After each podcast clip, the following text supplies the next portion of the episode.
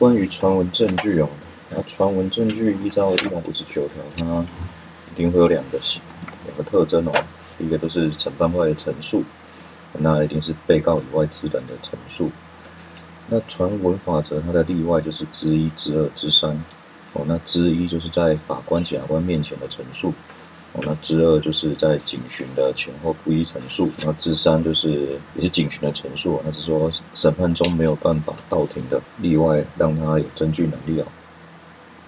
那之一、之二、之三都有一个可呃不可不可信怎样的不可信？那之一的显有不可信哦，它不是指的证据能力不可信哦，它指的是要比较这个外在的环境情况有没有受到。外力的压迫干干预哦，这跟证明力的高低没有关系哦。那知二知三哦，知二的不可信，它是一个比较判断；那知三的不可信是要个采绝对可信哦，因为毕竟知三的传闻例外是在这个证人哦在审判中的时候，他是没有到法庭陈述的，它是一个取代反诘问的传闻例外。那有一个争点呢，就是在。检察官面前，如果是未经拒绝的陈述哦，他的证据能力是怎么样？这个就是大名鼎鼎的，一百零二年的第十三次庭刑刑庭决会议决议哦，它结论就是要类推一五九之二跟一五九之三哦，在具有特性性跟必要性的情况下，让他有证据能力哦，因为这个警询的陈述哦，它的信用性很高。跟警询也没有要求要拒绝哦，但是举重举轻理民众的情况那学说是批评的一五八之三是立法错误哦，因为有无证拒绝是一个严格证明的程序问题哦，不应该在前阶段就去判断他的证据能力哦，那直接回归这个传闻法则跟例外处理就好。那一五五二项跟四至五八二，他在讲严格证明法则哦，所以只要纵使是符合传闻例外。也只是取得证据能力哦，之后还是要通过合法的证据调查程序了。所以说，人证，还是要践行这个诘问程序哦，除非客观上是有不能受诘问的情况下。哦，那这部分有林玉雄老师的一个呃四个法则来适用，看是不是就是义务法则、规则法则哦、防御法则跟佐证法则哦。口口诀叫做乌龟玉镯，乌龟带着玉镯。就是可以让他例外，客观上没有来受诘问，还是有证据能力的。那严格证明法则只有五种法定证据方法，就是被告证人文书鉴定跟勘验。那权利领域里面有分本案被告跟未来案件的证人哦。那未来本案被告他是有证据能力的，那目前多数实物是不查，应该去权衡的，否则是是就像是无视于一五八之事的存在。那未来连具正正起罪了。德派的学者，他是认为要以质问法则来取代传闻例外，不应该拘泥在特别可信性啊，因为这个质问权还是宪法层次的权利啊，所以在刑事被告在整个程序中，至少应该享有一次面对面、全方位去挑战质疑、发问不定证人的适当机会。那基于公平审判原则，如果真的没办法结问，会给予被告防御权的补偿措施。我除非有两个例外，第一个是被告自行放弃结问第二个是客观上。真的不能接受者结结问了，那这个就是乌龟玉镯法则。那剩下的实际上应用案例就是四至七八九号，然后就是有采用这样的理论呢，去看是不是需要在审判中传证人到庭接受结问。另外真点叫做传闻证人哦，这个传闻证人是原始公事之人已经不存在了。对质无从诘问了，比如说他已经死掉了，然后转述这个人的陈述，那个人就传闻证了。我原则上应该是没有证据能力的，因为他距离这个事实已经太过遥远了，类似这个超级比一比的概念。哦，那例外呢，实物是类推一五九之三哦，有公诉传或传唤不能哦，加上要特别可信跟证明犯罪的必要。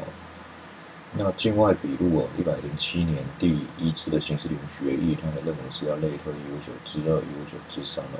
那学说是批评这个对质就完全属于宪法危机而不能不容否认哦类推适用的方式侵害之哦。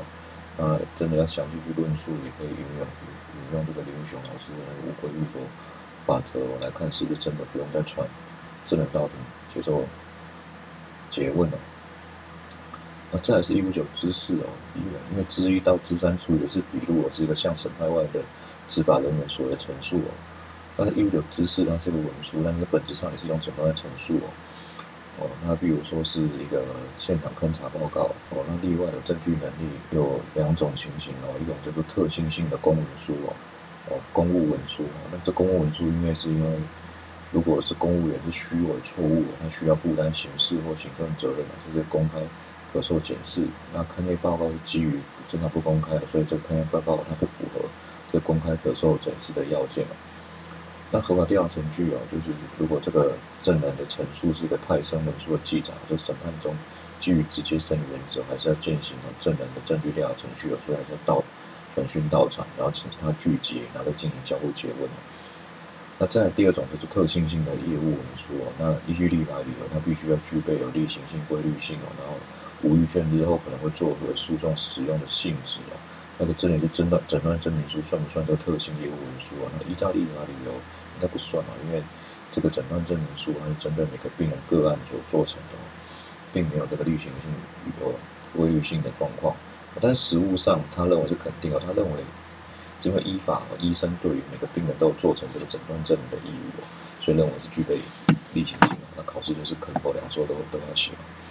啊，再来是知五，知五是这个同意的从例外法则，就是理由是基于这当事人进行诉讼的处分主义哦，来保障诉讼的安定性跟确实性哦。那另外一种情形就是非从法则，这个陷阱题哦，不要看到被告有他自人的陈述，认为一定是从法则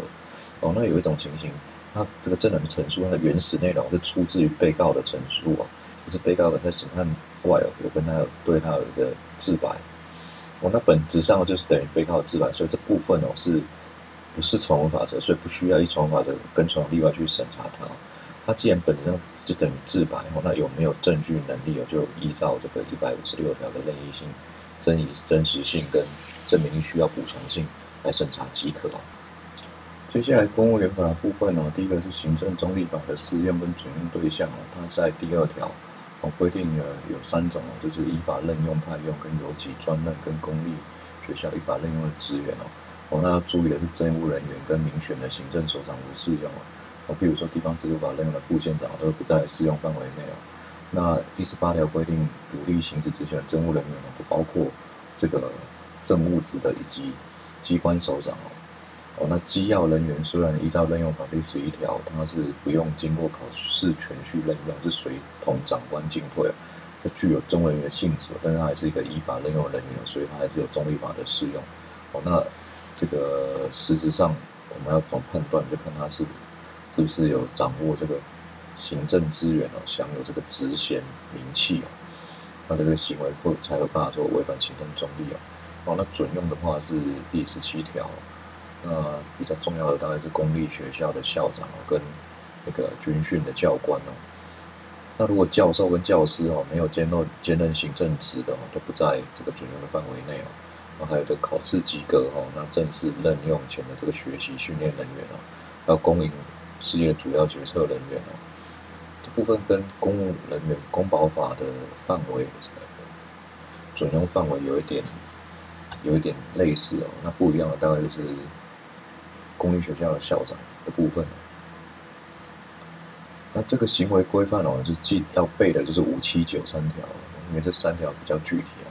就是第一个可以加入政党，但是不能兼党职。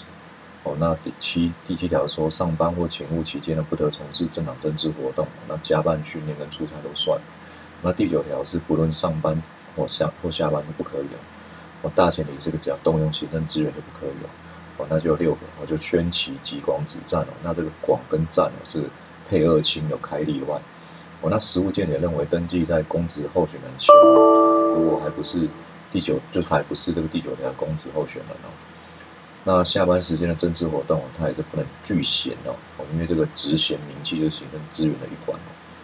哦。那再是回避法，回避法首先我们要看是第四条跟第五条，哦，他执行职务的作为跟不作为哦，会让本人或关系人获取利益，哦，那这利益呢是一个非常大的利益哦，那人事措施。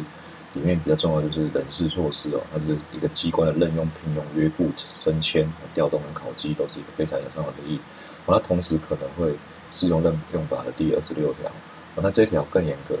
哦，那三星等以内的血型都不可以任用，而且这个如果符合这样的要件就算是有职务代理人行之也不行哦，因为回避本来是职务代理人行就好，但是只要违反任用法的哦